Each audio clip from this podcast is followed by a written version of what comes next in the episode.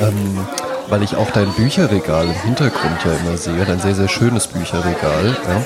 Hast du viele so Bildbände oder einfach so, so diese klassischen Coffee Table Books? Ja, tatsächlich. Ich habe äh, immer diese Anwandlung. Ich habe, sag mal so, ich habe vielleicht 15, 20 Stück. Mhm. Äh, und zwar passiert mir das so, ich bin in irgendeinem Laden und sehe mhm. so ein Buch und dann liegt dieses Buch da und dann blätter ich darin und dann habe ich so eine bessere Version von mir vor Augen. Da gefalle ich, so mir auch so. Ja, ne? Und dann, dann, dann, dann blätter ich so durch so ne? und dann gucke ich mir diese Bilder an und versinke so in dieser Ästhetik und weiß ich was. Ähm, ja, und dann kaufe ich mir das.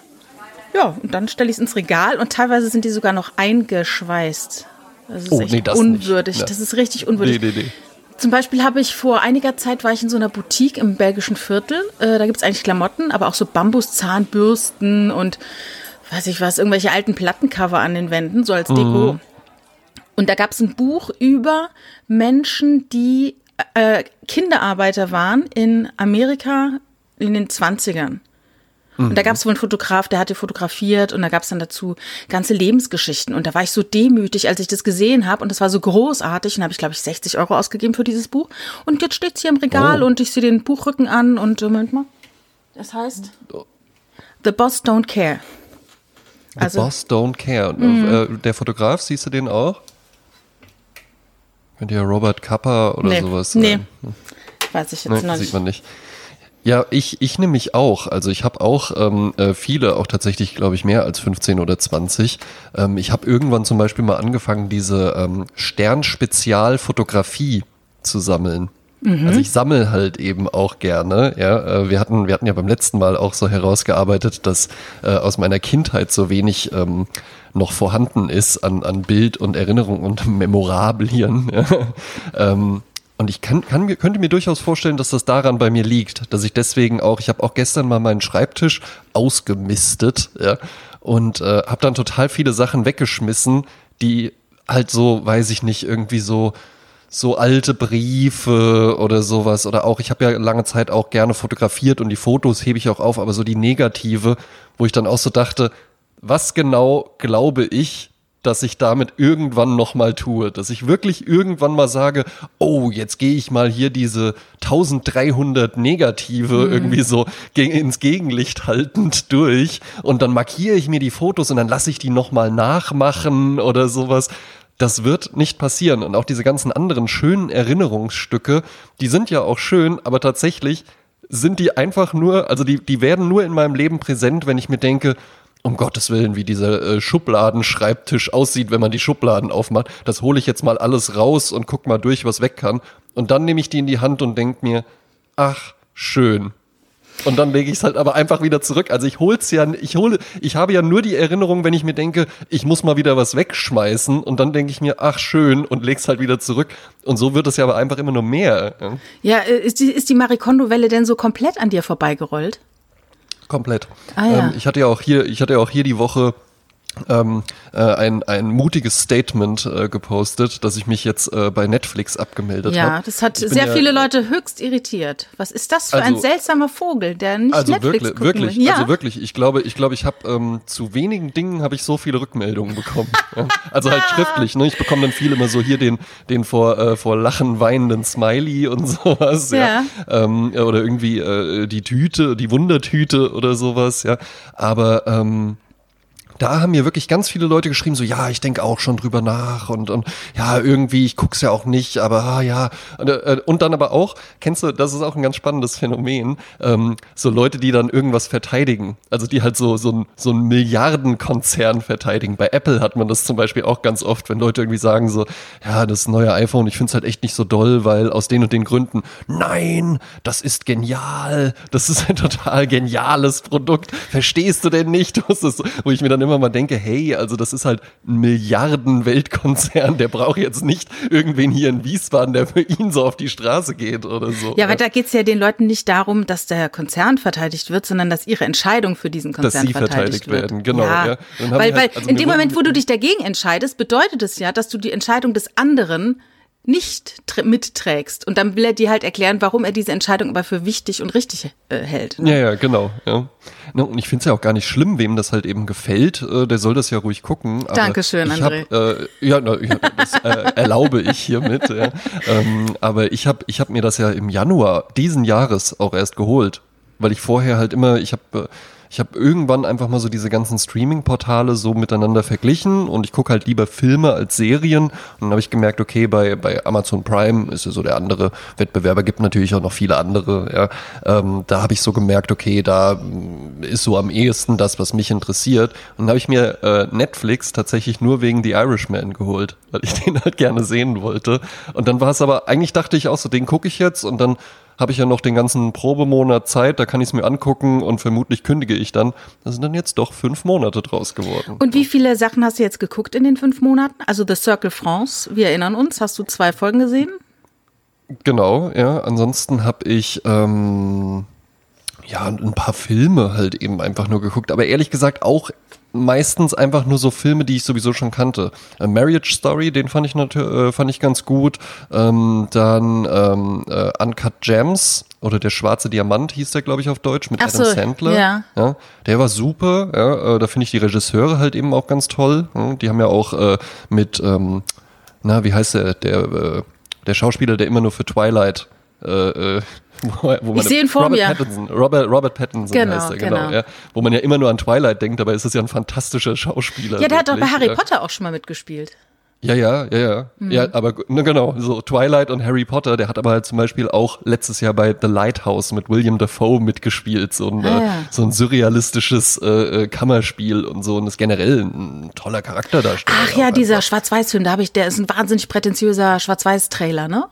Ja, ja, ja, der ist, äh, pass auf, der ist nämlich schwarz-weiß, ähm, 4 zu 6 Format, ja, und ähm, glaube ich sogar wirklich analog aufgenommen und nur zwei Leute. Ja, ja so ein Kammerspiel. Ja, der, der wirkte auch, als wäre das irgendwie so ein alter Film, der so digital aufbereitet ist. Ja, ja, ja, ja. Mhm. Hm? Aber der ist, äh, also kann ich wirklich empfehlen, sich den mal anzugucken. War im Kino ganz toll, äh, geht ja momentan nicht, aber ähm, ich glaube, wenn man zu Hause einfach dunkel macht, dann äh, kann man vielleicht auch zu Hause so ein Kinogefühl mm. erzeugen. Ja. Mm. Nee, und ansonsten Netflix, ja, ich habe dann halt einfach so, ja, ich habe dann nochmal Goodfellas geguckt oder nochmal Casino geguckt oder so, ja. Aber ähm, so das Angebot hat mich nicht so wirklich überzeugt. Ach ja. Und ich fand's, ich fand's aber auch komisch, dass ich dann jetzt also das war dann auch wirklich, ich musste mich fast schon dazu zwingen, weil ich habe gemerkt, dass ähm, das Programm Netflix macht das ganz häufig, also immer wenn ich so dachte, so, nee, jetzt reicht's auch, also es, es ist einfach nicht mein Fall und, und ich kündige das dann jetzt auch. Und dann kam aber doch immer noch mal so, aber hey, hier, den magst du doch. Wie wär's damit? Und dann dachte ich immer so, naja, vielleicht, vielleicht kann, vielleicht kann sich das Programm ja ändern. Vielleicht kann sich das Programm ja so ändern, wie es mir gefällt. Weißt du, ne? Ja, es also gibt ja so eine, immer. Wie so eine Partnerin, mit der man so Schluss machen will und dann macht die aber doch noch mal was Tolles. so. genau. ah, jetzt, aber jetzt, also die Bolognese war halt wirklich auch lecker. Ne? das Omelette. Ähm, es gibt manchmal so ähm, in so äh, Zeitschriften wie im Express, äh, mhm. das sind die Geheimcodes für Netflix. Ne? Von ja. wegen, hier finden Sie dies und hier finden Sie das. Ich gucke mir das auch mal wieder an. Und es ist doch erstaunlich, wie viele Dokus zum Beispiel auf Netflix sind. Ja, ja. Ultra viele. Ja, aber, ja, aber das. Mh. Äh, ja, ich werde jetzt aber nicht anfangen, Netflix zu verteidigen. Das ist halt ein Teil meiner Streaming, ähm, äh, wie sag mal, Portale, die ich nutze. Ich wüsste ja, jetzt auch gar hast, nicht du so. Bist ja, du bist ja voll ausgestattet. Ja, ich habe halt alles. Ja. Und ähm, bei Netflix gucke ich jetzt gerade noch, ich bin ein bisschen langsam, Better Call Saul. Jetzt wartet die letzte mhm. Folge auf mich. Sowas finde ich natürlich äh, sehr schön. Oder die haben auch diese ganzen englischen Formate eingekauft. Äh, ich habe da so ein Fable für diese äh, Reality-TV, äh, Inszenierungen. Ja, Und da gibt's ganz schöne Formate, die äh, ich ganz gerne gucke. Aber ich wüsste jetzt auch gar nicht, welchen Film ich da jetzt so sehe. Also den Adam Sandler habe ich auch noch nicht gesehen, Irishman habe ich auch noch nicht gesehen. Also habe ich auch noch was vor mir. Ja, okay. Ne? Aber ich glaube, dann, dann, dann ist es ja auch, äh, ja, mein Gott, ne? Also wenn du sagst, du, du interessierst dich für diese ganzen Reality-Formate, so interessiert mich jetzt nicht. Du sagst, du interessierst dich für diese tollen Dokus und sowas. Und ich habe auch mal in welche reingeguckt und ich finde die auch schön gemacht, aber ehrlich gesagt, ich gucke nicht wirklich so Dokus. Ja, mhm. ich, äh, für mich hat das keinen keinen Mehrwert. Ja, die sind äh, sind gerade die auf Netflix ja wirklich auch toll produziert. Ne? Also das ist ja schon äh, hervorzuheben. Das ist jetzt nicht wie so eine wie so eine N24-Doku, so, mhm. die so äh, mehr oder weniger so mit so mit so äh, acht Stockmaterialsequenzen dann so eine halbe Stunde voll machen und so. Ja. Ähm, da gab es doch mal ja irgendwie. Schon, schon, gut gemacht. Ja, es gab doch mal irgendwas über so Design, The Art of Design oder so, mit so einem mm. Deutschen, der New York lange lebte und dort auch für den New Yorker ja, ja, illustriert ja, ja, mit, äh, wie heißt der, Stefan Sargnagel, glaube ich. Ne? Ich glaube, der hieß anders. Ich kenne nur die Stefanie Sargnagel aus Österreich. Ach ja, nee, Stefanie Sargnagel und der heißt, wie heißt der denn nochmal? Keine Ahnung. Stefan, Stefan Sargmeister oder so? Keine? Ahnung. Keine Ahnung, ja. Aber ich weiß, gucken. welchen du meinst, ja. Ja. Und das hast, hast du dir das angeschaut? Da habe ich auch mal reingeguckt, aber das sind dann so, ja, das, das, das, mich interessiert sowas dann nicht so. Ich lese dann lieber mal irgendwie was darüber oder, oder lese mir mal was über die Person durch oder, oder schau mir halt von der Person direkt irgendwie was an. Aber so, ähm, so, so Dokus, es klingt jetzt ein bisschen unsympathischer. Ich finde, die gaukeln einem halt immer so vor, dass man jetzt so, ah, äh, das ist ja quasi jetzt wie Lernen und, mm. und, und, das ist ja wie Bildung jetzt. Das ist so, als ob man Bildung ganz leicht einfach nur nebenbei konsumieren kann, weil das toll aufbereitet ist. Aber es ist ja trotzdem einfach nur Berieselung. Ne? Also man, man lernt ja da jetzt nicht wirklich was, weil man sich ja nicht wirklich damit beschäftigt, weil irgendwas gucken halt eben immer einfach eine ein passives Beschäftigen ist. Ne? Also ich das hätte jetzt gedacht, dass dein Kritikpunkt an der Doku nicht ist, dass man äh, dass, dass es Berieselung ist, sondern eher, dass die, die dir da äh, vermeintlich die Wahrheit erzählen, dass es ja deren Wahrheit ist. Weil das, ja, das finde ja, ich immer so den Kritik. Ja. Also ich weiß noch, ich habe damals im, in Cannes im Kino gesessen, als äh, Bowling for Columbine äh, uraufgeführt wurde, ne? Und da saß auch Michael Moore im Publikum, es gab Standing Ovations und alle waren richtig geflasht, ja. Ja. richtig, es war so Eye-Opener und jetzt endlich, wir haben es alle verstanden, warum verstehen es die Amerikaner nicht, also die US-Amerikaner nicht und so.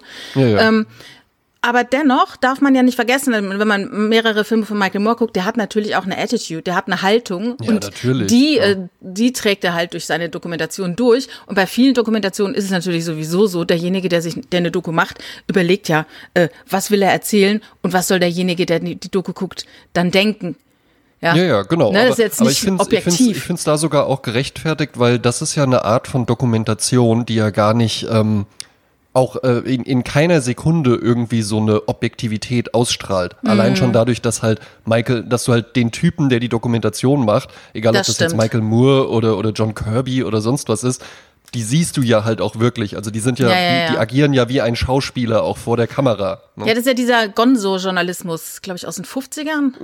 Ja, ja, genau. Von Hunter S. Thompson wurde genau. der geprägt, ne? Aus genau. Fear and Loathing in Las Vegas. Halt wirklich einfach der Reporter als subjektives, äh, das, das Ereignis erlebendes Element und, und so mhm. ist es halt so eine, so eine Point-of-View-Sicht dann eigentlich auf die Dinge. Genau. Ne? Das hat ja der Mark Fischer auch aufgegriffen. Point-of-View-Sicht. Ne? Ola-Welle. ähm, also dieser Gonzo, diesen Gonzo-Journalismus hat ja Mark äh, Fischer nach Deutschland gebracht. Also für mich. Ähm, ja.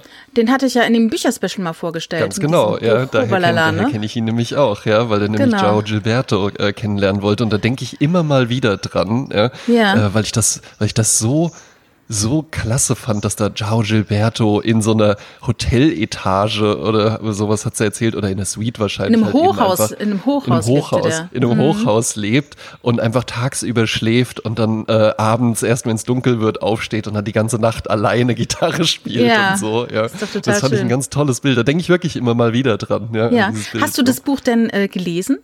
Nein, nein, habe ich nicht ja. gelesen. Ja. Ja, das ist Wie es halt so häufig ist, ne, man, das ist, das ist auch so ein, so, so ein Ding, auch bei Netflix. Ich hatte dann irgendwann auch mir so eine riesige Liste mit, äh, ah ja, Roma, äh, der soll ja auch ganz toll gewesen sein. Ah, und Okja, den wollte ich ja auch mal gucken. Ja, Bong Joon-ho, ne, jetzt auch gerade Oscar gewonnen und so, sollte man ja mal gesehen haben. Und dann legt man diese ewig langen, riesigen Listen an und am Ende gucke ich dann aber halt doch nochmal Casino Royale oder sowas. Ja, oder das ist ja das, was ich schon mal erzählt hatte. Ähm, äh, was dieses Kuratieren macht ja auch wahnsinnig viel Spaß. Und es ist ja dasselbe ja. wie mit diesen Coffee Table Books. Du, du äh, siehst dich in der Rolle desjenigen, der das konsumiert oder der daraus äh, eine Inspiration zieht. Und dann ähm, macht man das und man hat immer so kurze Highlights oder wie sagt man so, so, so Blinklichter davon. Ja, ja. Und dann ist man davon berauscht und dann sind zwei Stunden rum und dann denkt man, auch jetzt halb elf, jetzt kann er ins Bett gehen. Ne? Am Ende ja. hat man gar nichts geguckt. Oder wie dieser äh, Fall, ähm, du gehst irgendwie in Saturn und dann hast dann jede CD ein Euro. Ich meine, die werfen sie dir jetzt echt hinterher, ne? Früher bei Saturn ja, ja, war die absolut. Hölle los. Mittlerweile ja, äh, ist man dann ganz alleine so, hallo, hallo, hallo. Und ähm, da steht dann so ein riesen äh, Grabbeltisch mit super tollen CDs. Eine CD ein Euro. Und dann mache ich mir das Körbchen voll, eine halbe Stunde, Stunde, oh toll, oh, oh, oh. Und am Ende denke ich, oh mein Gott, ich habe ich hab gar kein Laufwerk, was mache ich da? Oh, ne, komm. Und dann stelle ich dieses Körbchen irgendwo hin und gehe dann ja, ja. raus. das hatte, das hatte man auch, bevor so Spotify oder so, so richtig flächendeckend dann auch groß wurden. Ähm, dann hat man sich ja gerne immer mal einfach so äh, MP3s. Ne? Ich gebe dir mal einen Stick mit ein bisschen Musik. Ja, das habe ich tatsächlich nie gemacht. Ach, Aber erzähl ja. weiter. Und dann, ja, und dann, und dann waren das, äh, da gab es so ein paar Künstler, wo ich dann auch so bei mir gemerkt habe, so, die lässt man sich irgendwie so geben, aber die hört man überhaupt nicht. Also ich hatte zum Beispiel eine ganze Zeit lang so die komplette Diskografie von Björk. Ah ja. So, als ob ich mich jetzt so zu Hause hinsetzen würde und halt so acht Björk-Alben so, ah gut, dass ich die hab, dann mache ich die jetzt mal an. Ja, das ist ja dieses Komische, durch diese digitale oder Streaming-Verfügbarkeit sammelt man das Ganze. Genau, aber wann nur, macht man Ich möchte es einfach nur haben. Ja, ja. wann macht man es denn? Da gab es mal, ich glaube, Reinhard Grebe war es, der ist in der Philharmonie in Köln aufgetreten und er hatte gesagt, so, ich habe ich hab's jetzt endlich verstanden. Ich habe meine ganzen Fotoalben, ich habe meine ganzen Zeugnisse, die Briefe habe ich eingescannt und so weiter und ich habe sie alle auf USB-Sticks gezogen und dann macht er den Mantel auf und der ist voll mit USB-Sticks und sagt, das ja. ist mein Leben, hier ist mein Leben. Und dann ja. dachte ich auch so, mein Gott, wie krass. Aber tatsächlich würde dieser Mantel verschwinden, wäre das alles, alles dann auch weg. weg. Wäre alles weg. Ja, ja, ja. ja, ja. Und es das ist, ist ja auch irgendwo irgendwo ist ja Besitz halt vielleicht auch einfach sowas, was einen auf dem Boden hält, ne? Was, wo man irgendwie ja. so das Gefühl hat damit, dass das, das beschwert einen halt eben so sehr. Also, ne, gibt's ja dann halt auch, du hast ja Marie Kondo schon erwähnt, ja. ähm, halt eben auch so die äh, Leute, die dann halt darunter leiden, dass alles so voll gebarft ist, sagt, ja, sagt ja. meine Mutter dazu. Ah, ja. Nee, also es ist ja so, äh, ich habe ja vor Jahren schon mal äh, Feng Shui, ähm, ein Buch gelesen, das hieß Feng Shui gegen das Gerümpel des Alltags. Mhm. Und da erzählte eine Feng Shui-Beraterin, dass sie dann immer gerufen wird, weil Leute sich nicht mehr wohlfühlen in ihren äh, Lebensräumen. Und dann kommt sie in die Wohnung und die Bude ist komplett vollgestellt. Also überall Nippes und da, hier Tanderadei, rechts, links, Decken mhm. und so. Und dann sagt sie, pass mal auf, wir müssen hier erstmal äh, einfach mal aufräumen. Ne? Ja. Und da habe ich damals schon dieses Aufräumen kennengelernt. Und darum war Marie Kondo für mich jetzt ähm, nicht total die Revolution. Das mhm. Rollen der Wäsche war für mich tatsächlich eine Revolution. Aber ähm, Machst es du ist das? dann. Ja, das mache ich. Ah, stark. Und ähm, es ist so, dass dass dieses ähm, diese Dinge, wie du eben sagtest, am Schreibtisch, du nimmst sie in die Hand und dann sprechen die mit dir. Ne, die erzählen ja. dir irgendeine Geschichte. Und die Frage genau. ist halt, welche Geschichte erzählen sie dir? Sagen Sie ja. zum Beispiel, eine Freundin von mir, die hat ewig äh, äh, im Keller in einer in einem Karton äh, zerbrochenes Geschirr aufgehoben, das teuer war, in der Hoffnung, dass sie es irgendwann mal bei der Versicherung einreicht. Aber sie hat es halt nie gemacht und es stand halt darum. Und jedes Mal, wenn sie das gesehen hat, hat es zu ihr gesagt, du wolltest mich doch bei der Versicherung einreichen. Und jedes Mal ja. war es so, so, oh Mann, ey, hm, so. Und habe ich irgendwann zu ihr gesagt, schmeiß es doch einfach weg. Und dann ja. hat sie es einfach weggeschmissen und jetzt wird dieser Satz nicht mehr gesagt. Ja, und so sprechen die Dinge halt zu dir und du musst die halt fragen, was sprechen sie? Und das ist ja mhm. so ein mhm. bisschen übertragen dann auch Marie Kondo, von wegen does it spark joy? Also macht, hast ein schönes Gefühl, wenn du siehst? okay, ja. dann behalt's. Aber wenn es eher so, oh, oder die, die sechs in Latein äh, ne, vor 100 Jahren. Ne, ja. Wenn es dich motiviert und du sagst, ah, dem habe ich es aber gezeigt, ich habe jetzt trotzdem, äh, ne? Ja, ja, dann ist ja cool, ne? Dann funktioniert's, ne? Aber ähm, das finde ich äh, auch ganz wichtig über diese Vorstellung. Was sagen die, was sagen die Sachen zu dir? Und äh, wenn, wenn sie zu dir sprechen, dann bitte nur was Schönes. Ja, zu mir wurde hier die Woche auch was Schönes gesprochen und da wollte ich auch gerne mit dir drüber reden. Ja. ja. Ähm, und zwar geht es um das Thema Komplimente. Ja. ja. Komplimente machen und äh, vor allen Dingen, aber wie mm. geht man mit Komplimenten um? Ja? Mm. Und äh, da bin ich, da bin ich ganz gespannt bei dir. Ich habe eine Vermutung. Ja? Ähm, folgende Situation ereignete sich. Ähm, ne, wenn ich so ins Büro gehe, dann bin ich immer mehr oder weniger schick angezogen. Ne? Also jetzt nicht immer im Anzug oder sowas, ja, aber trage schon auch gerne ein Jackett und so und diese äh, irgendwie dann eine Chino und mal ein Hemd unterm Pullover und ein Trenchcoat und ich trage ja vor allen Dingen auch gerne Hüte draußen. Ja? Und das sorgt eigentlich regelmäßig dafür, dass ich Menschen auffalle. Weil auch das für Aufsehen. Auch, ja, ja, ja, für Aufsehen. da kommt er wieder, bin, der Mann mit Hut. Da ist der, da ist der, ja. Ähm, und mir ist halt eben einfach aufgefallen, wenn du dir, also ne, ich stehe jetzt nicht eine Stunde vorm Kleiderschrank und style mich da irgendwie so geckenhaft oder so, sondern ich habe irgendwann habe ich mir einfach eine Garderobe zusammengestellt, die ähm, relativ intuitiv funktioniert ne, und mhm. wo eigentlich alles mehr oder weniger gut zusammenpasst und man dadurch dann immer relativ gleich gut angezogen ist. Und wenn du dir nur so ein bisschen Gedanken darüber machst, dann reicht das schon, um in einer Stadt wie Wiesbaden, ich weiß jetzt nicht, wie es in Köln ist, ja, ähm, einfach so ein bisschen aus der Masse hervorzustechen, ne? weil du halt wirklich einfach siehst, ganz viele Leute machen sich halt gar keine Gedanken, beziehungsweise ich glaube sogar einfach, die machen sich viel, viel mehr Gedanken als ich, weil die nicht so eine Garderobe haben, sondern die haben so ganz viele Einzelmeister oder sowas. Oder auch, ich wette, da sind auch im Kleiderschrank ganz viele Dinge, die so irgendwann mal gekauft worden sind, wie das Coffee Table Book. Das gibt's nämlich auch bei Klamotten, wo mm, man sich dann absolut. so sieht und irgendwie so, ah ja, ja, das ein, ein, ein, ein rotes Samtjackett, ja, ja. Und dann trage ich das so und dann, dann gehe ich auch mal mit meiner Frau in so schicke Bars, in so mondäne Bars und da bestelle ich dann so Cocktails und sowas, ja. Ähm, und dann zieht man es halt einfach nie an, weil man einfach mehr der Kneipentyp ist. Was ja, ja das eine ist ja nicht besser oder schlechter als das andere. Ne? Und dann ging ich durch die Stadt und dann kam äh, ein Mann auf mich zu, ebenfalls gut gekleidet, und meinte so, ey, ähm, ich habe dich jetzt schon ein paar Mal gesehen und ich wollte dir das einfach mal sagen. Ich finde, du siehst richtig, richtig schick aus. Ja? Ich habe das jetzt schon ein paar Mal gesehen, ja, auch ganz unterschiedliche Sachen und so, auch mit den Hüten immer, das passt alles und so, ja, richtig schick, wollte ich dir einfach mal mitgeben. Ja?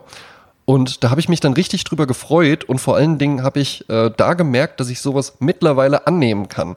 Also, dass mhm. ich dann da einfach gesagt habe, oh, Dankeschön, das freut mich. Äh, cool, ja, dann wünsche ich dir einen schönen Tag. Und dass man gar nicht irgendwie das Gefühl, weil, pass auf, was habe ich früher gemacht? Dann hätte ich das entweder heruntergespielt ja, mhm. Nämlich so, ah was, ja nee, das ist doch nur hier die Hose und das war alles ganz günstig. Und, ja, man entschuldigt ah, nee, es dann so fast. Ne? Das, das, das, das Tut mir leid. das ist nur mit den Hüten oder ja, ich bin halt recht groß, deswegen äh, fällt das jetzt vielleicht auf, aber das sind ja ganz normale Klamotten. Ähm, oder man hätte gewollt, dass die Person noch weitermacht, dass man dann irgendwie so, ah ja, äh, ja, den Hut habe ich da und da gekauft und so, ja. Und dass man dann noch mehr irgendwie da rauszieht. Ähm, oder man hätte irgendwie den Zwang verspürt, diesem Mann dann zu sagen, so, Sie sind aber auch sehr schick angezogen, exakt, muss ich exakt. sagen, oder sowas, ja. Und nichts von diesen drei Dingen ist ja wirklich nötig. Ne? Ja. Sondern es ist ja völlig, die Person hatte ja einfach den Impuls, die wollte mir das jetzt gerne mal sagen. Ja? Äh, man darf natürlich dann auch äh, äh ein Kompliment zurückgeben oder so, wenn man das irgendwie fühlt in dem Moment. Aber ähm, da habe ich wirklich gemerkt, da hat sich bei mir was verändert, dass ich da dann wirklich auch mit dem mich dann auch nicht das Gefühl hatte, so ja gut, jetzt muss ich ja noch mit dem irgendwie noch eine Weile hier stehen, weil der war ja jetzt so nett zu mir, sondern einfach okay, der wollte mir das sagen und dann konnte ich das einfach annehmen. Mhm. Und bei dir habe ich das Gefühl, dass du das auch kannst. Aber jetzt kannst du ja ausführen, wie ja. es wirklich ist. Also ähm, es erinnert mich an eine Situation, ähm, wo jemand der ein Kompliment bekam, dem habe ich zugeschaut dabei, wie, also es war eine Frau, die hat ein Kompliment bekommen und ihre Reaktion darauf war, oh, Dankeschön. Und in dem Moment dachte ich so, oh Gott, ist die arrogant. Also da war ich noch sehr mhm. jung, ne? Ich dachte, ist ja wahnsinnig arrogant, dass sie das einfach so annimmt. Ja. Und dann, dann habe ich damals schon darüber nachgedacht, weil normalerweise, wenn ich ein Kompliment bekommen habe, als Teenager, habe ich sofort immer gesagt, ah nee, die, ja, die Jacke habe ich aus da und äh, ja, ja, ne, genau. so. man entschuldigt so es so. Wäre. Oder ja. man macht sich so kleiner, man, man versucht, weil vielleicht äh, empfindet man dieses Kompliment als eine Erhöhung seiner selbst. Man möchte mhm. aber auf Augenhöhe bleiben und versucht sich dann wieder kleiner zu machen. Ne? Oder wie gesagt, man gibt's zurück, ne? Oh, du hast aber auch tolle Frisur oder ne, Klamotten, bla. Genau, was ähm, ja auch dann wieder so ein auf Augenhöhe bringt. Genau, ist, ne? genau. Weil man, weil man sich irgendwie vielleicht so, so erhöht dann irgendwie gar nicht wohlfühlt. Ne? Genau. Und dann ist es so, das ist ein bisschen wie mit dem Geschenke äh, machen und Geschenke bekommen. Es ist mir angenehmer, Komplimente zu machen, als sie zu bekommen. Ja. Äh, ich bin jemand, der sehr gerne feedbackt, also gerne auch Leuten sagt, äh, was, was, er, was er toll findet, also was ich toll finde an denen oder wenn ich Leute irgendwie begegne. Und sei es die Kassiererin im Lidl, die total freundlich ist, wo ich sage, ich finde es so ja. toll, wie freundlich sie sind, behalten sie sich das beides, macht richtig Spaß. Man merkt auch, dass die Arbeit ihnen Spaß macht. Und das sage ich denen dann auch und dann freue ich mich darüber, dass sie sich freuen. Dann will ich ja, ja auch nicht, dass die dann zu mir sagen, oh, bei so tollen Kunden macht es auch, auch Spaß. Nee, nee, das will ich gar nicht. Ich will wirklich, dass die sich freut weil ich finde, oftmals kriegt man nämlich immer nur, äh, also in Deutschland ist es oft so, wenn ich mhm. nix sage, dann ist es Jod. Ne? Genau, also, ja, nicht geschimpft ist schon gelobt. Ja. Genau, genau. Und das möchte ich eben aufbrechen, das ist meine Mission. Und ich möchte eben, wenn Leute was positiv machen, das ist ja auch in der Kindererziehung so, Positives verstärken. Ne? Und ja. Schlechtes ignorieren. So. Und, ja, äh, und, und Lob, Lob immer in der Gruppe, Tadel nur im Einzelgespräch. Exakt, genau. Das sind auch so, so Führungskompetenzen. Absolut, absolut, finde ich auch richtig. Und äh, mittlerweile ist es so lustig, dass du es ansprichst, weil das war ja in unserer ersten Folge, dass du irgendwie sagtest, was über meine Stimme. Ja. Und es ist ja dann auch so der kurze Moment, wo man denkt, oh, sag ich jetzt, manchmal macht man dann, ja, danke für, die, äh, für das Kompliment. Ja. Äh, ne? ja, aber, genau. man, aber man kann ja auch einfach sagen, ja, danke schön. So. Ne? Dankeschön. Ja, genau. Ja, ja aber das, das, ist das dann halt auch einfach anzunehmen. Ja. ja. Ich glaube, auch das macht dann auch dem Gegenüber richtig viel Freude. Also ich, naja, ich glaube, es gibt schon auch viele Menschen, die irgendwie Komplimente nur und ausschließlich machen, damit man ihnen dann auch ein Kompliment macht. Vielleicht. Und die dann halt wirklich verschnupft reagieren, wenn man dann einfach nur sagt, Dankeschön. und weitergehen. Ja. Und die dann sich, sich schon so in ihrem Outfit auch so präsentieren und so. Ja, aber ist ihnen vielleicht aufgefallen, ich trage auch ein Einstecktuch. Ja.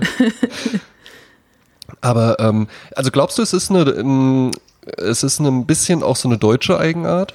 Ja, es ist natürlich diese Bescheidenheit, die natürlich mhm. groß geschrieben wird. Also ähm, die ich auch, ich weiß nicht, ob es eine Geschlechtersache ist dass Frauen auch immer sich dann kleiner machen? Ich weiß es nicht. Oder ob, äh, andererseits könnte man natürlich sagen, Frauen, das schöne Geschlecht, die sich immer äh, schminken und machen und tun, die sind ja. natürlich empfänglicher ja, ja. für Komplimente also ich, oder. Genau, ich glaube, ich glaube, Äußerlichkeiten, ähm, da wird sogar Frauen viel eher gestattet. Ich gebe dir ähm, ein Beispiel dazu. Ich habe ja eine ähm, Bank- und Sparkassenlehre äh, gemacht ja. und arbeitete demnach auch bei einer Sparkasse und da war man halt eben so auf den verschiedenen Filialen eingesetzt und gerade also so ähm, man hat ja von Bankern immer irgendwie so ein völlig verzerrtes Bild, weil man halt immer dann nur so, äh, so richtig geleckte äh, Vorstandsvorsitzende im Fernsehen sieht von irgendwelchen internationalen Banken. So sieht der normale Banker ja nicht aus. Der normale Banker kauft ja Anzüge und sagt irgendwie, der muss erstmal bequem sein. Mhm. Der normale Banker trägt halt eben auch ohne mit der Wimper zu zucken, unterm Jackett ein kurzärmeliges Hemd mit einer Krawatte und zieht dann aber trotzdem das Jackett auf der Arbeit auch direkt aus und sieht dann halt aus wie so ein Kaufhausdetektiv oder so.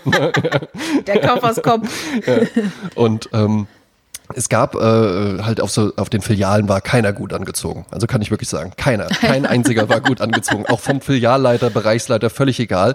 Äh, man war ja aber auch dann immer mal in der Zentrale eingesetzt und da gab es ja dann halt eben auch die ganzen internen Abteilungen und da erinnere ich mich vor allen Dingen an einen Bereichsleiter und der wurde, über den wurden immer auch so Witzchen gemacht, weil der hat halt richtig auf seine Kleidung geachtet. Und ich fand den natürlich damals auch schon ganz cool, ja. Ne? Aber selbst mir ist der halt halt auch aufgefallen, weil der trug damals, und wir reden halt so von 2002, mittlerweile äh, hat sich so, eher so in der Herrenmode, gerade so in der, in der schickeren Mode, es ist ja jetzt gar nicht mehr irgendwie schlimm, wenn du irgendwie zum Beispiel sowas wie ein Einstecktuch oder so trägst. Mhm. Ja, das machen ja total viele auch, äh, die dann teilweise äh, gar keine Krawatte tragen oder sowas, aber dann trotzdem so mit Einstecktuch und Manschettenknöpfchen und äh, irgendwie noch ein, ein, ein Silberarmband oder so. Ja. Also ist dieser ähm, Crossover-Style ist jetzt auch in dieser Szene angekommen.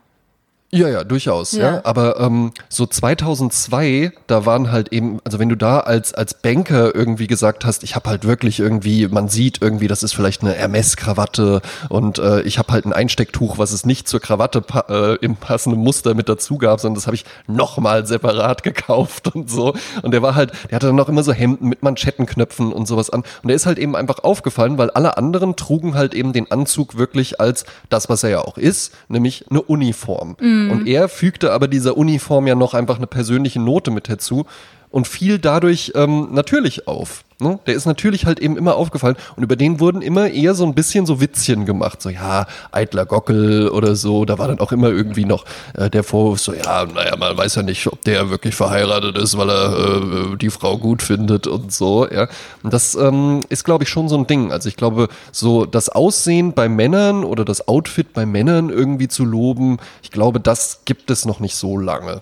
Das ja. ist, glaube ich, eine relativ neue Geschichte in Deutschland. Ne? Wobei du jetzt dieses äh, erwähnst, dass, dass dieses Quäntchen, was er mehr gemacht hat, als er musste, reichte ja. schon, dass er praktisch verdächtig wurde oder zum Gespött wurde oder wie auch immer oder als äh, naja, Zielscheibe halt, von Witz halt, halt. Genau, er ist, er ist halt eben aufgefallen. Er ist halt aufgefallen. Ähm, du hast auch gemerkt, dass dem das äh, völlig egal ist, ja? ja. weil ähm, der braucht ja ein gewisses Selbstbewusstsein halt auch einfach. Dem, dem war ja auch bewusst dass er auffällt. Der wollte ja mhm. auch auffallen im mhm, Rahmen dieser Konvention. Also der hatte jetzt keine äh, lindgrünen äh, Anzüge oder sowas an mit rosa Hemden, sondern er hatte schon so diese die, die klassischen äh, Navy-farbenen äh, Banker-Anzüge an, aber halt eben so immer noch so mit einem mit einem Extra halt eben oben drauf. Genau, was du sagst. Also mhm. gerade so ein Einstecktuch ist ja halt eben wirklich ähm, eigentlich das Musterbeispiel für, das hat ja gar keinen Sinn und Zweck. Das ist ja mhm. einfach nur schmückend und dekorativ und damit aber, glaube ich, tatsächlich zumindest in konservativen Kreisen immer eher so ein bisschen, ja, was soll das denn dann?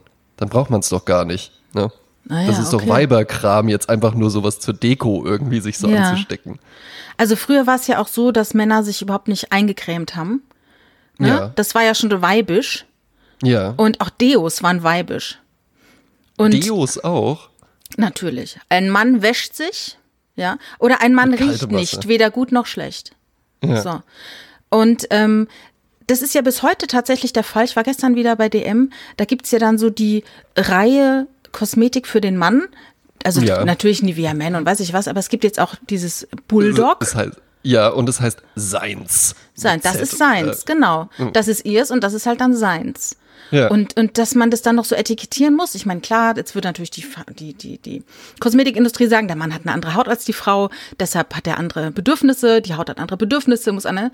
Aber dennoch finde ich es so interessant, dass man dann immer noch heute, nach der ganzen Metrosexualität und David ja, ja. Beckham und so weiter, immer noch so ein Behelf braucht, damit der Mann in seiner, wie du schon mal sagst, in seiner fragilen Maskulinität es trotzdem schafft, sich zu pflegen ja? Yeah. Ohne zu sagen, oh, wenn ich mir jetzt oh die Gott, Creme reinschmiere, was, glaub, was denken die Leute von mir? das finde ich schon verrückt.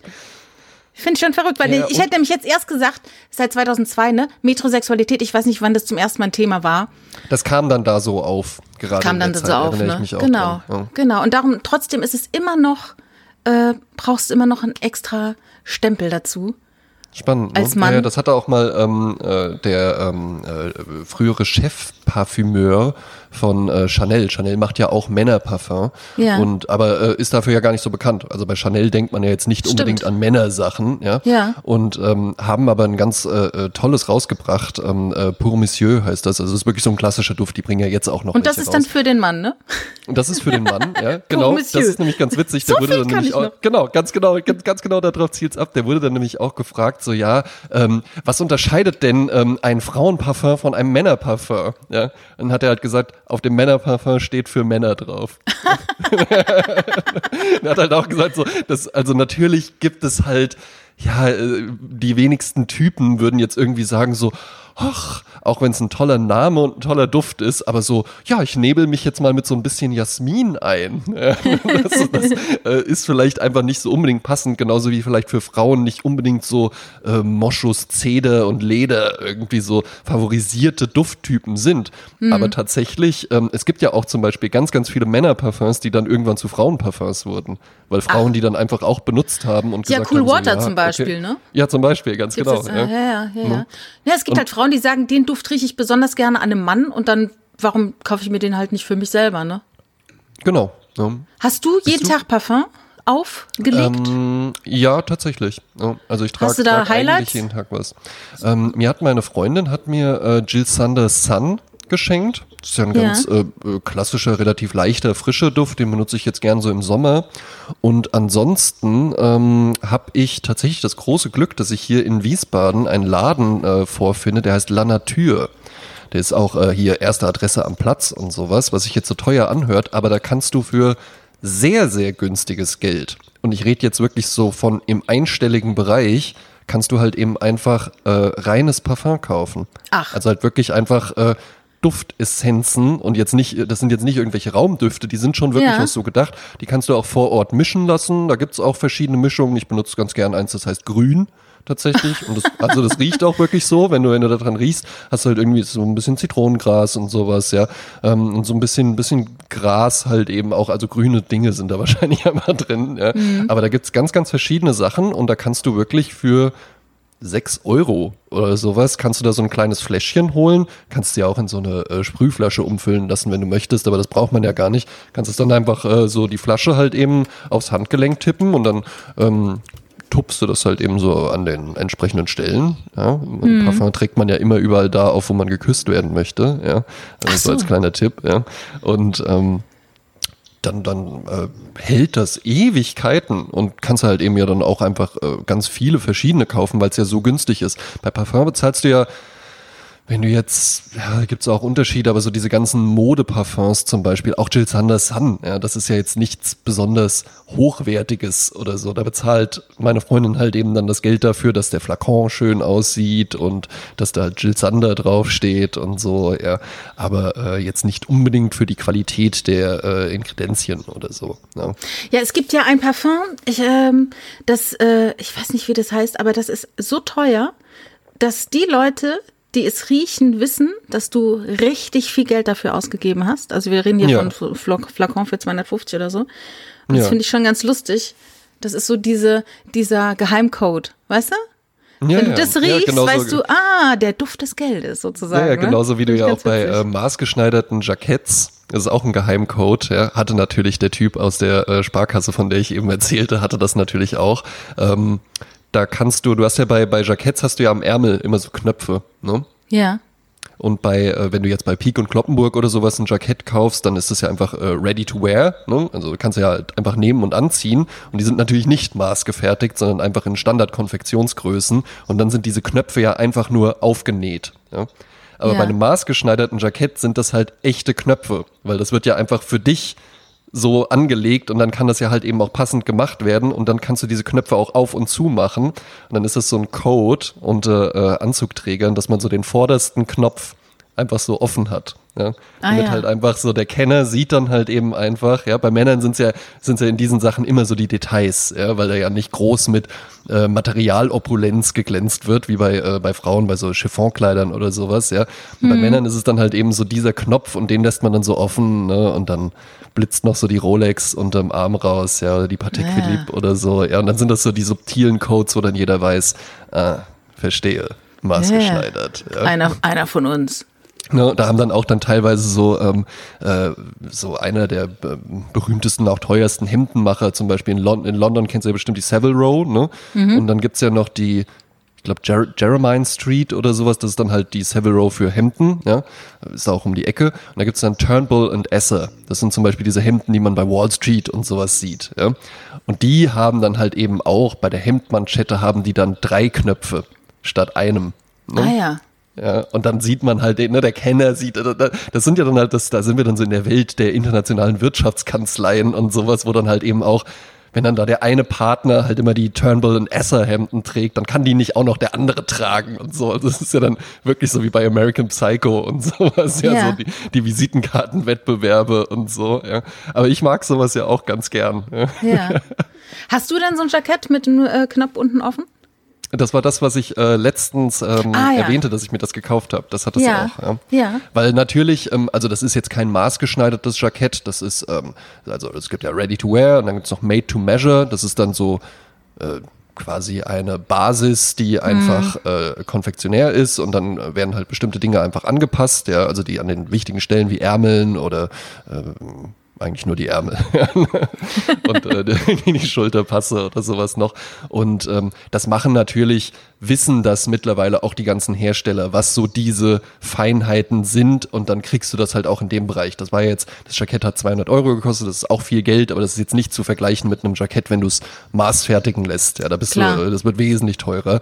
Ähm, aber natürlich erkennen das mittlerweile auch die ganzen Labels, ja, was so verschiedene Codes sind und dann gibt's halt auch die Möglichkeit, ich weiß gar nicht, ob man das jetzt komplett aufknöpfen kann oder ob das einfach nur wirklich der vorderste Knopf ist oder so, damit man das dann halt eben machen kann. Ich mach's auch zum Beispiel nicht. Ah ja, okay, okay. Wie kommen wir denn jetzt äh, zu ähm, der äh, Hausaufgabe? Möchtest du was erzählen? Ähm, ja, ich, äh, also ich hätte eine für dich parat. Ja. Nee, ich meine jetzt hier, wir wollten ja über äh, was äh, Marriage Story sprechen. Ah, genau, ja. Ja, also Netflix fand ich nicht so doll, aber Marriage Story fand ich ganz gut. Ähm, ja. Und äh, da, hatte, da hatte ich dich ja gefragt, was, äh, was du dazu hältst. Ja. ja. Ähm, äh, weil meine Freundin ja sagte, dass ähm, ich bestimmt auch so ein Vater wäre, das sagte sie aber halt eben, muss man vielleicht auch dazu erwähnen, für alle, die den Film gesehen haben, so am Anfang, als die noch verheiratet sind und dann so, so erzählt wird, wie der so als Vater ist. So. Ja.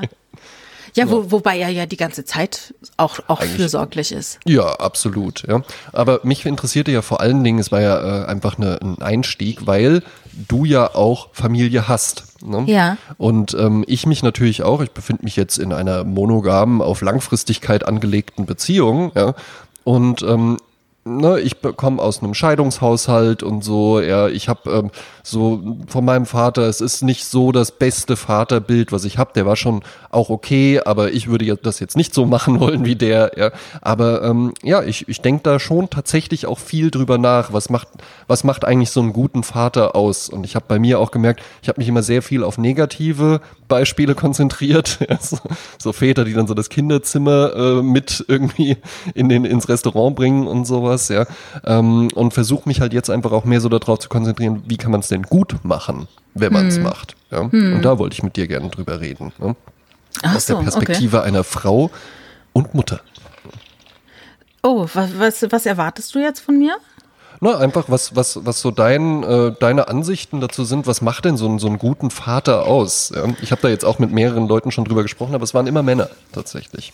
Also, was macht einen guten Mütter Vater kenne. aus? Was macht einen guten Vater aus? Gute Frage. Ich weiß also nicht, ob das für ist, jeden. Ist, ist Adam Sandler in Marriage Story, würdest du sagen, das, das ist schon gut? Ja? Adam Driver. Äh, Adam Driver. Ja, also, äh, also ehrlich gesagt stelle ich mir die Frage so klassisch gar nicht. Ich könnte dir jetzt nur in bestimmten Situationen erzählen, was ich gut finde und was nicht, aber ich weiß gar nicht, ob das mit Vater und Mutter tatsächlich so verbunden ist. Also, was ich wichtig finde, ist Oh, das, das, äh, da machst du jetzt ein Fass auf. Ja, ein riesiges ähm, Fass, habe ich auch gemerkt. Ne? ähm, also jetzt mal, um es ganz knapp zu sagen, ein guter Vater ist natürlich jemand, der das Kind so sieht, wie das Kind ist und es fördert und ähm, positiv mit dem umgeht und ähm, ja, also es gibt natürlich auch verschiedene Arten, wie man Menschen, wie man mit, wie man Heranwachsende mit denen umgeht und so. Hm. Also ich mag zum Beispiel, wenn Väter die, die Kinder ähm, nicht zu irgendwas drängen, was sie nicht sind. Ne? Da sind wir wieder beim Thema, was wir schon mal hatten. Ähm, dass man jemanden eben so wahrnimmt, wie er ist. Du kannst den Menschen nicht ändern. Und das Interessante was ich eine ganz große Erkenntnis fand. Ich habe ja zwei Kinder.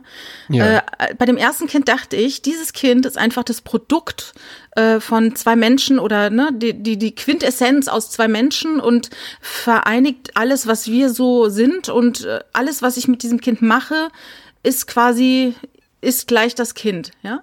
ja. Und habe ähm, erst beim zweiten Kind gemerkt, das klingt jetzt echt doof, aber ich habe erst beim zweiten Kind gemerkt, dass diese Menschen, die auf die Welt kommen, eigentlich schon alles mitbringen. Das ja. sind eben keine weißen Blätter. Witzig, da ist eben nicht ja. ein weißes Blatt, das ich dann beschreibe. Und wenn dieses Kind das tut, dann ist es, weil ich vorher das getan habe. Nein, diese Menschen sind, sind da. Und ähm, ja. du kannst sie begleiten und du kannst ihnen eine gute Umgebung geben, in denen sie wachsen können und in denen sie zu sich selbst finden oder sie selbst werden. Aber ähm, es ist schwer, die, also zu glauben, dass das, was du machst, das Produkt ist. Ich meine, es ist natürlich auch immer, wie heißt es so, Nature and Nurture. Es ja. ist immer eine Mischung aus allem. Ähm, aber ähm, man darf eben nicht glauben, dass man das, was man mit diesem Kind macht, dass das, das dann äh, automatisch das Produkt dann ist. So, ein Mensch ist da kein Produkt, sondern du kommst halt mit Dingen auf die Welt und dann bist du die. Stark. Weißt du was? Das sind tatsächlich teilweise wirklich bis zu äh, wortwörtlich exakt die Sachen, die mir auch mein äh, guter Freund und äh, Podcast-Kollege Andreas Webe gesagt hat. Mit dem mhm. habe ich nämlich auch mal darüber gesprochen, weil der ist ja auch Vater. Ja. Der hat auch zwei, zwei Jungs, ne, glaube ich. Genau, der hat, der, mhm. der hat zwei Jungs, ja. Und ich merke halt eben einfach, für mich ist das in den letzten Jahren enorm wichtig geworden. Dann halt mal wirklich auch mit solchen Leuten zu reden. Der ist ja jetzt auch einfach ein paar Jahre älter als ich. Das kann aber auch jemand sein, der genauso alt ist wie ich oder sogar auch jünger. Ne? Also das kriegen ja mittlerweile äh, die Leute wirklich so sehr spät erst Kinder. Aber es gibt ja trotzdem auch Leute, die irgendwie 27 sind und schon einen sechsjährigen Sohn haben oder sowas, ja. Oder eine Tochter. Mhm. Ja. Ähm, und ich habe halt einfach gemerkt, für mich ist, mir tut das enorm gut. Ja? Mir tut das enorm gut, auch mal mit, äh, mit, mit Leuten darüber zu reden, weil ich spüre auch genau diesen Druck, dass man so denkt, so, und dann muss ich da aber halt eben auch, und alles, was bei, was meine Eltern bei mir gefühlt falsch gemacht haben, das muss ich dann alles richtig machen und dann muss man das so und so und aber trotzdem auch irgendwo streng, aber halt natürlich auch alle Möglichkeiten bieten, aber nicht verwöhnen und sowas. Und der Andreas hat eben genau das auch gesagt, so, ey, die sind halt einfach da und du kannst so halt am Anfang musst du halt ein bisschen gucken, dass die sich nicht umbringen, ja? Ne, dass die jetzt nicht irgendwie so, weiß ich nicht, die Treppe über die Straße rennen oder sowas ja. oder über die Straße rennen, genau. Dann kannst du noch so gewisse Grundwerte, kannst du einfach noch so ein bisschen gucken, dass du die so vorlebst und so ein bisschen mitgibst, ja. Aber ansonsten machen die das halt eben einfach. Und er hat dann auch so zu mir gesagt, wie war es denn bei dir? Hast du jetzt einfach nur, also bist du jetzt dieser Mensch geworden, sind, bist du jetzt genauso wie deine Eltern? Und dann habe ich auch gesagt, nein, ich bin komplett anders als meine Eltern. Und meinte so, ja. Und genauso wird das auch sein, wenn du Kinder hast. Die werden mhm. sich halt irgendwie entwickeln. Vielleicht finden die irgendwas bei dir gut und dann äh, nehmen sie das auch mit oder äh, die finden auch vielleicht auch Sachen nicht gut und machen das dann genau gegenteilig und so weiter. Aber es geht gar nicht irgendwie so sehr darum, beim Elternsein jetzt irgendwie permanent das perfekte Vorbild und, und Nein, das kannst du auch gar nicht. So. Genau, also wich, ne? wichtig ist natürlich, äh, das kommt automatisch, die, die einmal Kinder imitieren ein Jahr und ja. die, die merken dann ganz schnell, wenn du was sagst und was anderes machst. Ne? Also mhm. Also du musst natürlich in dir selbst authentisch sein. Und du spürst natürlich auch schnell, wo deine eigenen Grenzen sind. Und ja. die Frage ist halt, das heißt immer, Kinder brauchen Grenzen, ne? Und aber ähm, die Frage ist dann für, für einen selber dann, wo setze ich diese Grenzen? Und irgendwann mhm. merkst du, die Grenze spüre ich dann schon selber. Wenn zum Beispiel, ich sage jetzt mal, hundertmal äh, mit dem Kochlöffel gegen äh, eine, eine Schranke geklopft wird, ja. dann ist halt die Frage, wo ist da deine Grenze? Wenn es dir wirklich total egal ist und du hörst es gar nicht, ne, ja. dann, dann wäre es natürlich auch Quatsch zu sagen, ich ziehe jetzt aber hier eine Grenze, weil das gehört sich nicht. Aber wenn du dieses Empfinden hast, das gehört sich nicht, dann ist es ja schon deine Grenze. Hm. Weißt du, was ich meine? Wenn ja. es dich nervt, dann sagst du nach fünf Schlägen, pass mal auf, das nervt, lass es mal. Oder, oder ich, ne, mich nervt das. Ja. Äh, und, und, und ich finde es Quatsch, irgendwie künstliche Grenzen zu setzen. Die, aber die, wie gesagt, die Grenzen kommen aus dir raus. Und, und was interessant ist eben, du kommst auch mit deiner eigenen Erziehung äh, wieder in Kontakt und merkst dann halt zum Beispiel, ich, ich sag manchmal Sachen zu meinen Kindern und da höre ich meine Eltern sprechen. Und mhm. äh, manchmal gefällt es mir, was ich da höre, manchmal gefällt es mir nicht, was ich da höre. Äh, aber ja. dann sieht man halt mal, ich liebe wie. ja deine Eltern. und dann sieht man halt mal so, wie man äh, ja, äh, wie viel man davon auch in sich trägt und dass man nochmal mit sich selber in Kontakt kommt. Und viele Dinge, die, die dann in einem ausgelöst werden, haben gar nichts mit dem, mit deinem Kind und dessen Verhalten zu tun, sondern mit dir und deiner Rolle als Kind früher und, ne, mhm. bist du mit dir fein? Ist, ja, bist ja. du mit deiner Kindheit äh, im, im Frieden? Ne? Äh, interessanterweise ist dieses Thema ja gerade total äh, überall in den Medien. Da gibt's ja, ja, dein, ja dein kind, ja. inneres Kind muss Heimat finden. Ist es ja, ja auch so. Ne? Du musst ja, um, um äh, whole zu sein, natürlich in Kontakt mit deinem Kind sein, mit deinem inneren Kind und, und ja, oder mit dir selbst so. Und äh, wenn, wenn das einigermaßen stimmt, dann ist es auch okay mit deinen Kindern. Ja. Naja, ich habe halt, bei mir habe ich wirklich gemerkt, also ich komme ja aus einer, aus einer Scheidungsfamilie. Ja. Und dann habe ich mich auch noch so mit, ja, 19 rum, habe ich mich mit meinem Vater richtig zerstritten. Und dann hatten wir bestimmt über zehn Jahre, hatten wir gar keinen Kontakt. Mhm. Ja. Und irgendwann habe ich aber bei mir auch gemerkt, ähm, dass es mir jetzt gar nicht darum geht, so ich will meinen Papi wieder haben oder sowas, sondern ich habe einfach nur gemerkt, ich habe diesen Konflikt nie irgendwie mal ausgetragen, sondern dass der Konflikt war einfach nur, dann haben wir halt nichts mehr miteinander zu tun, dann gehe ich halt eben jetzt. Und dann war das einfach vorbei. Und dann haben wir uns noch einmal vor Gericht gesehen, wegen Unterhalt ach tatsächlich. Gott, Gott. Ja. Dann noch einmal, mhm. als mein Großvater gestorben ist, auf der Beerdigung. Und dann so bestimmt noch mal fünf Jahre später habe ich gesagt, so, ey, ich schreibe dem jetzt einfach mal einen Brief. Ist ja auch spannend, dass man die Adresse aus seiner Kindheit, genauso wie die Telefonnummern, alle immer auswendig kann. Ne? Kann ja jeder auch noch sich selbst überprüfen. Ja, ja, der wohnt da noch, ja ist ja das Haus äh, von seinen Eltern ja, und mhm. äh, wird dann jetzt nach und nach halt eben sein Haus irgendwann werden. Ja. Ähm, meine Oma lebt ja noch. Und ähm, dann habe ich ihm einen Brief geschrieben und dann rief er an. Ja. Ich habe ihm auch meine Telefonnummer reingeschrieben und gesagt so, hey, hier. Und habe auch wirklich so reingeschrieben, so, hey, wann war das denn? Da bin ich, glaube ich, 28 oder so geworden. Ich bin jetzt 33, ja, kann gut sein. Mhm. Ja. 28 geworden, habe ihm auch wirklich so geschrieben, so, hey, ich denke da halt eben einfach gerade drüber nach, weil ich jetzt in einem Alter bin, wo du halt eben auch irgendwann mal warst, aber da bist du dann mein Vater geworden, weil da wurde ich dann geboren. Ne? Irgendwie war das, hat das bei mir so einen Ausschlag gegeben. Das war jetzt nicht auf den Tag genau oder so, ja. Aber mhm. ähm, einfach so die, weil ich da auch angefangen habe, so bei mir drüber nachzudenken, so, ja, okay, krass, der ist ja dann in dem Alter wo ich jetzt halt irgendwie sage, so, yo, ich habe jetzt eine Freundin und, und erste gemeinsame Wohnung und sowas, aber irgendwo ja immer noch so ein bisschen so ein äh, lockeres Leben führe und sowas, ja, ähm, da hatte der ja dann plötzlich wirklich Verantwortung für eine Familie. Und zwar halt in einer äh, Konstellation, wo es ja nicht so war, beide gehen arbeiten oder sonst was, sondern wo mein Vater dann plötzlich halt eben von einem jungen Typen zu einem Versorger für eine Familie wurde. Weißt du, wie ich meine? Ja, ja klar. Und das habe ich so ein bisschen zum Anlass genommen. Und dann haben wir, ähm, haben wir halt erst ein bisschen telefoniert, dann haben wir uns irgendwann auch mal getroffen und haben uns wirklich mal so ausgesprochen, ja, mehr oder weniger, weil ich ihm auch einfach mal die Frage stellen wollte. Und ich war bereit für jede ähm, Richtung von Antwort, die das hätte nehmen können, weil ich mir wirklich so gedacht habe, ey, wollte der das überhaupt?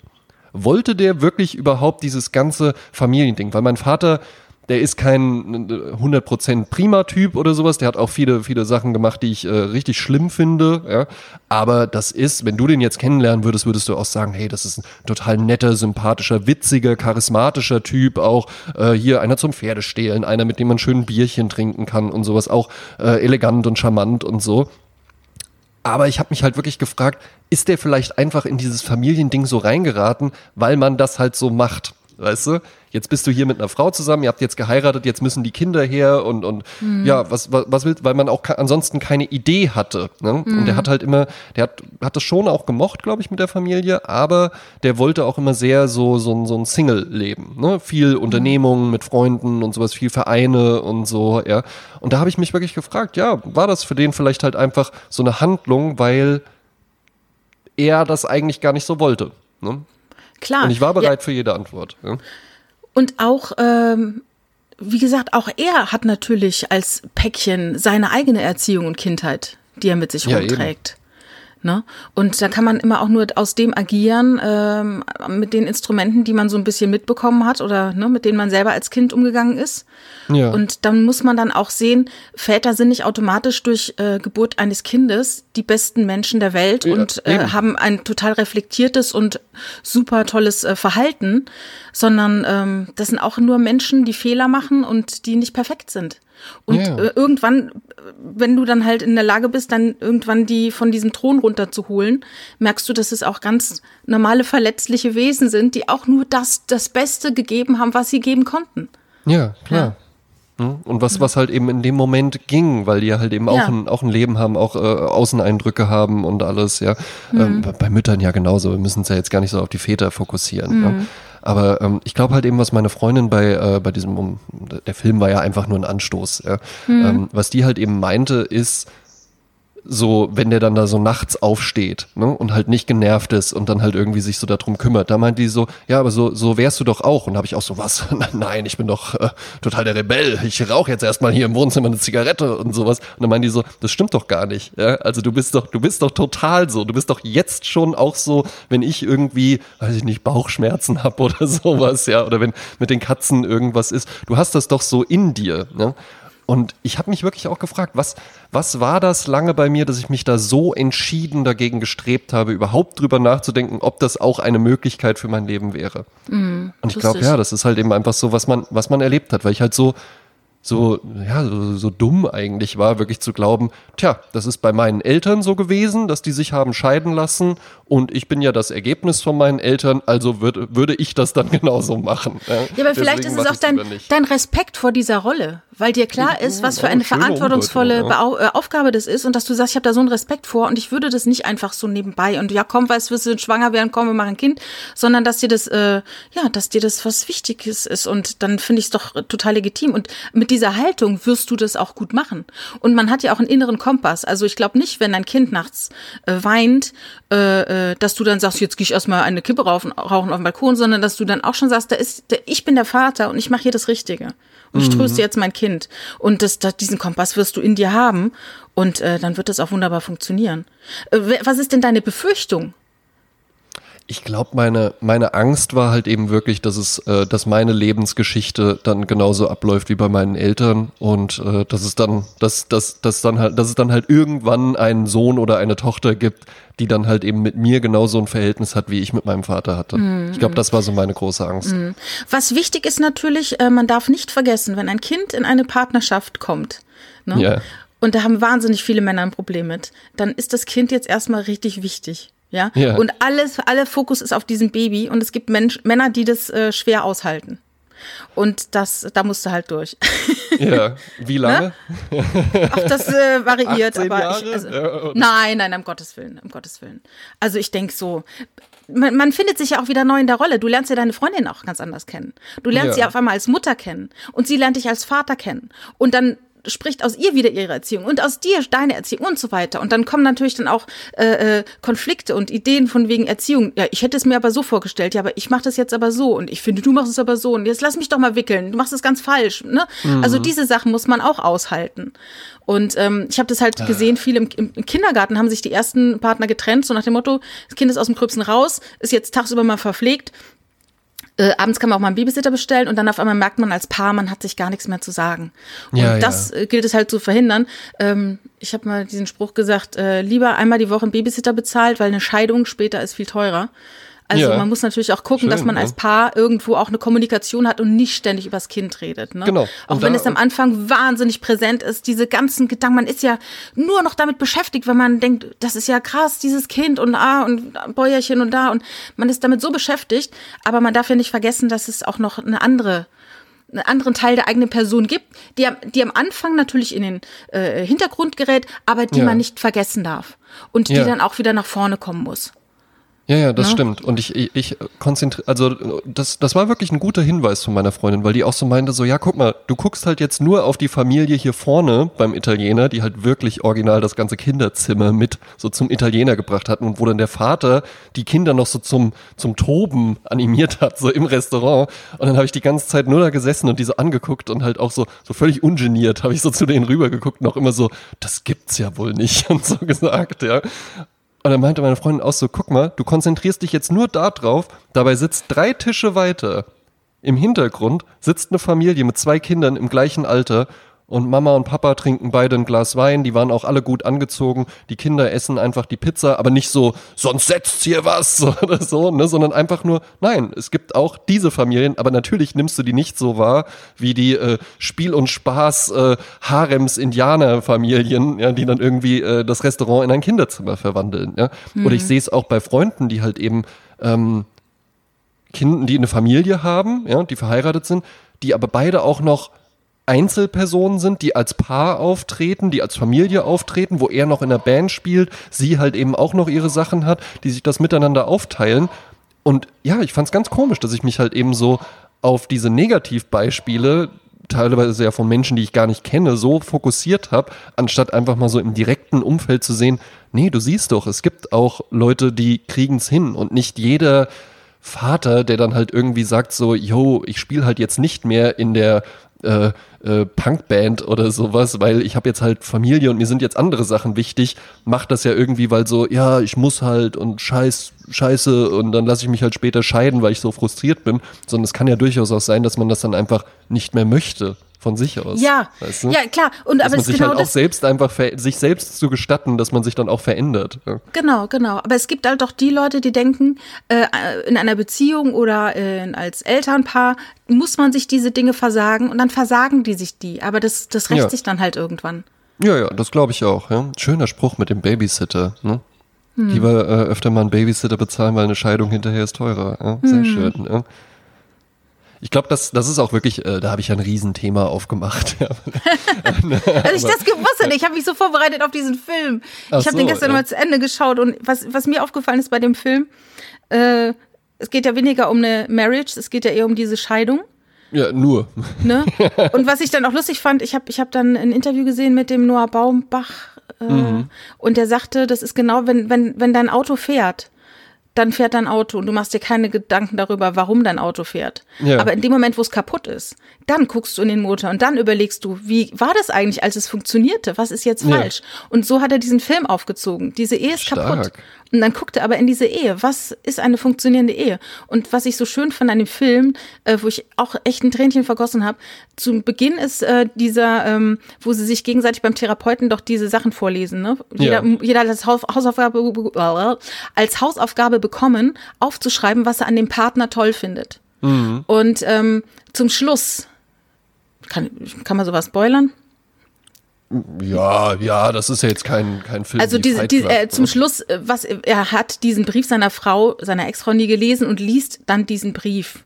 Und er liest nochmal all das, was sie an ihm toll fand und was er nicht sieht, sie steht hinten in der Tür und hört zu und er hat halt Tränen in den Augen und sie hat Tränen in den Augen und das fand ich sehr ergreifend, weil da nochmal die Liebe der beiden so im Raum stand und was sie an ihm toll fand und wie er agiert hat in, als liebender Mann und Vater und ähm, ja und das steht dann so da und es ist jetzt aber weg weil, ja. weil die beiden entschieden haben, sich zu trennen. Und das finde ich halt schon, schon traurig, aber auch äh, stark.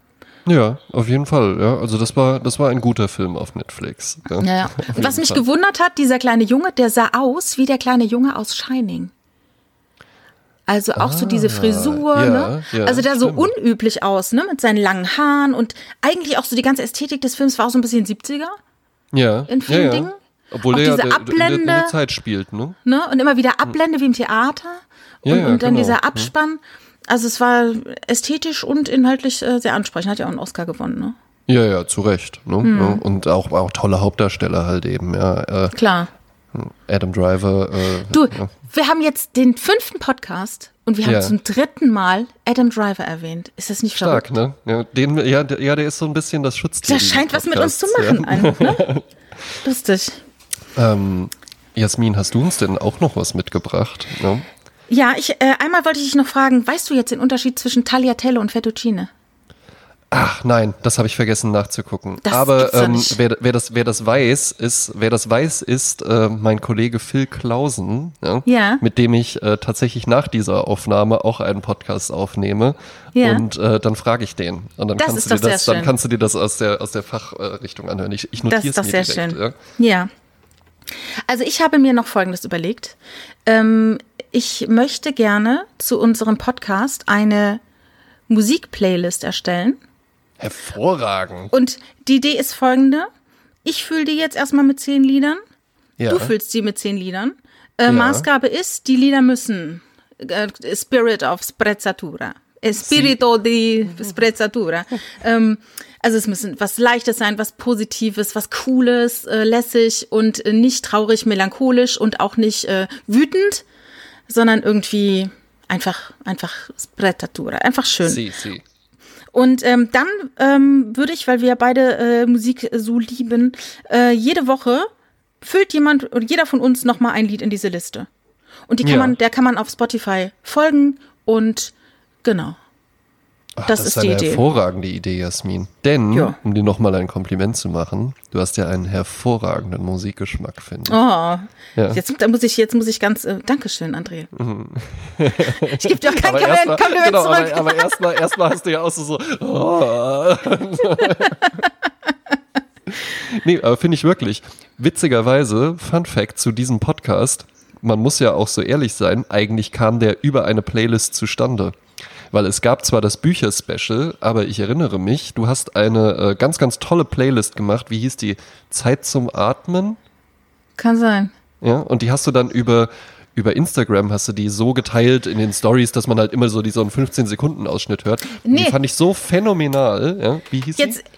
Jetzt sage ich dir mal, wie das passiert ist. Man kann bei Spotify ja Lieblingssongs machen. Das heißt, du hörst ja. einen Song und drückst aufs Herz, ne? Und es kommt ja. dann automatisch in diese Liste Lieblingssongs. Mhm. Ich habe mir einen Spaß gemacht und habe einfach diese ähm, ähm, äh, Playlist äh, abgespielt auf ja. Shuffle und habe die abgefilmt vom Screen. Und das war ein kompletter Zufall. Ich wusste nicht, welche Lieder, Lieder kommen und habe einfach 15 Lieder, tak, tak, tak, tak, tak, und habe dann dieses Ding als Insta-Story hochgeladen. Und das hast du gehört. Genau. Und, und fandst es richtig geil und hast gesagt, gibt es das als Playlist? Und dann habe ich es für dich als Playlist erstellt. Ach, das gibt's ja nicht. Das war nur für mich. Ja. Das war, ja, das war ein reiner Zufall, dass diese Lieder in dieser Reihenfolge. So, und dann nämlich mehrere Monate später sprachst du mich ja an, hey, ähm, äh, ne, ist ja schade, Therapie gibt's jetzt nicht mehr, wir wollten ja eigentlich das und das so, so und so zusammen machen.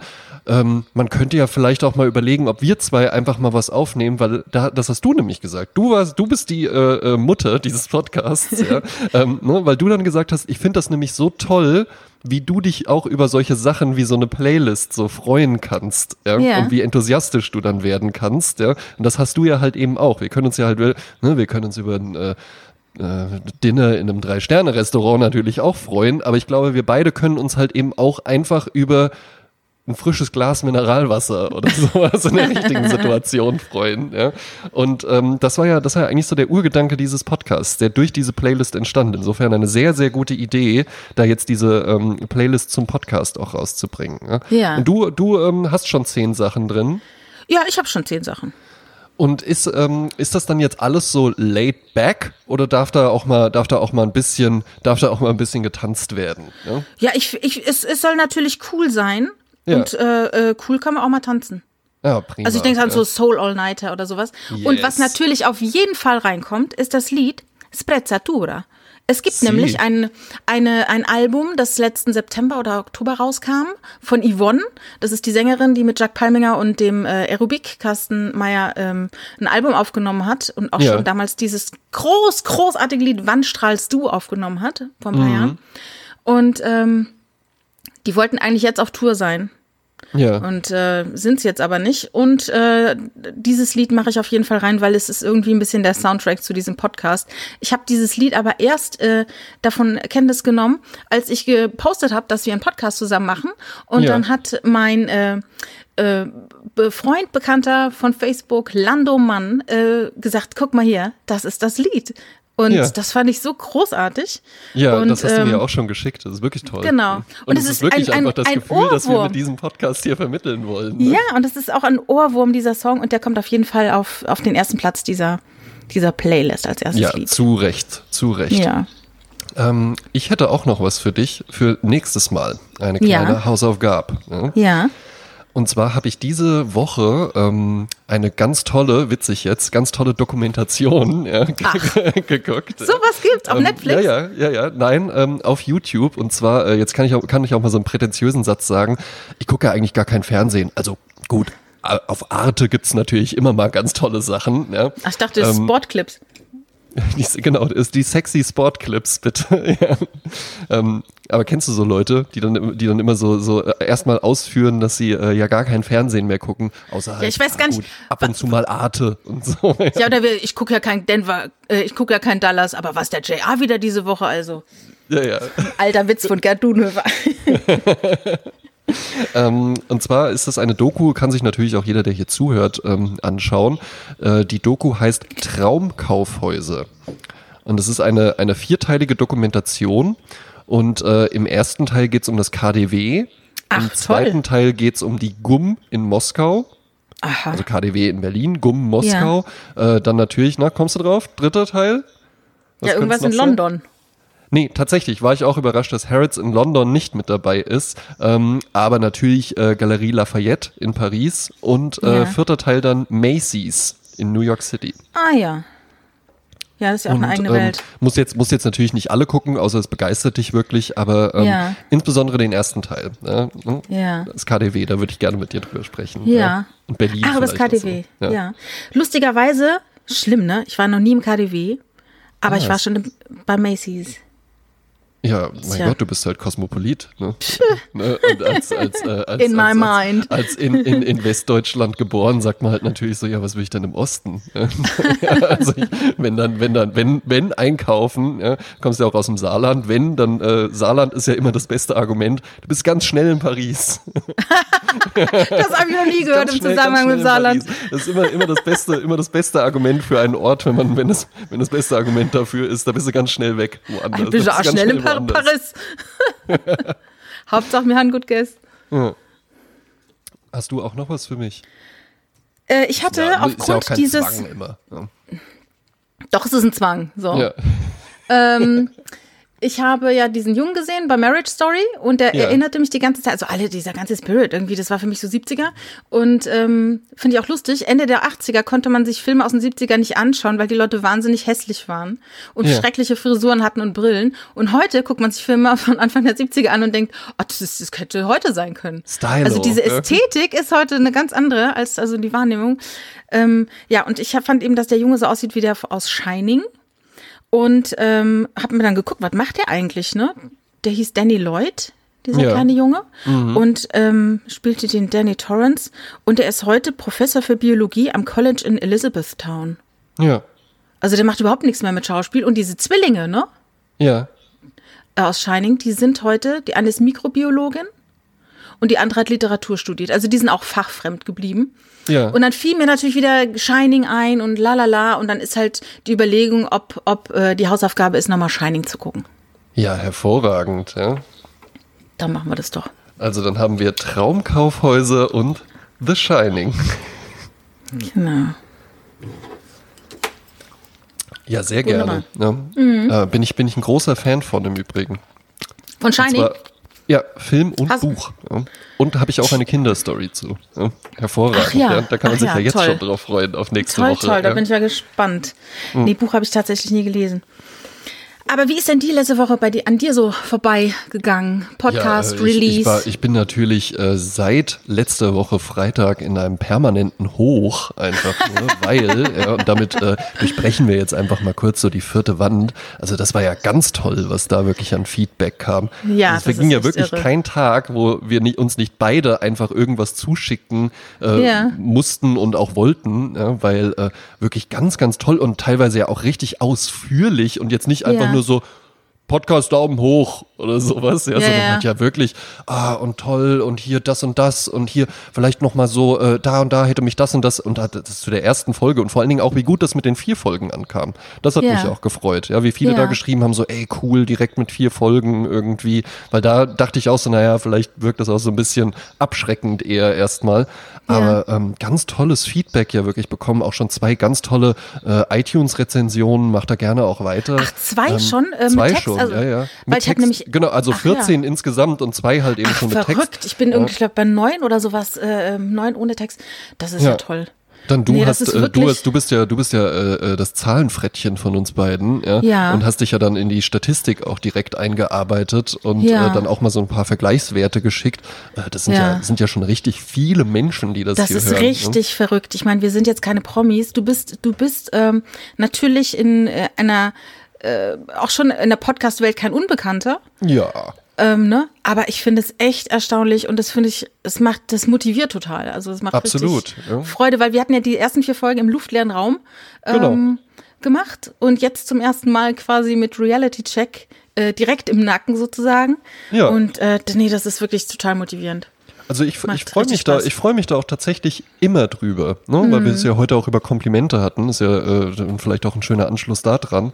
Ähm, ich denke mir da nie irgendwie so, äh, will sich da jetzt jemand so, so anbiedern oder sowas, sondern also jede Person, die irgendwie was Nettes schreibt, ob das jetzt äh, eine persönliche Nachricht ist oder ob man es irgendwie so bei Instagram in seinen Stories verlinkt, wenn man es hört oder so, mhm. ähm, oder auch irgendwie bei iTunes was schreibt oder so, ähm, das, das erfreut wirklich mein Herz ja? Mm, und nee, äh, motiviert tatsächlich. Also man hat dann, ich hatte, ich hatte die ganzen letzten vier Wochen, habe ich mich auch immer sehr auf die Aufnahmen mit dir gefreut, aber ähm, jetzt war es einfach noch mal mehr so, ja, dass ich, dass ich wirklich eigentlich gestern schon äh, vorhatte, äh, dir zu schreiben, ob wir nicht direkt schon aufnehmen wollen. Ah ja. Ähm, aber äh, ja, die ganze Woche eigentlich hat mich das so ja. beschäftigt. Ja?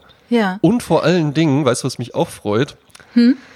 Äh, von einer ehemaligen Kollegin von mir, die äh, langjährige, äh, altgediente äh, Artdirektorin ist mit einem hervorragenden Geschmack, als ja. auch gestern dann noch von meinem äh, Chef in der Werbeagentur, ja, der, der, halt eben auch Grafik, äh, Grafikdesigner der alten Schule tatsächlich noch ist und ein ja. hervorragendes äh, Gespür für Ästhetik hat, wurde von beiden wurde äh, das Logo gelobt. Ja? Ach, wie schön. Und hat eben gesagt, das ist ja toll. auch generell, generell das Logo, der Look, die Verpackung. Gut, gab auch ein paar Leute, die das jetzt so äh, ein bisschen verwirrend fanden, dass es jetzt nicht so ein Intro und Hallo, herzlich willkommen bei Sprezzatura mit Jasmin Klein und André Georg Hase oder sowas ja. gibt.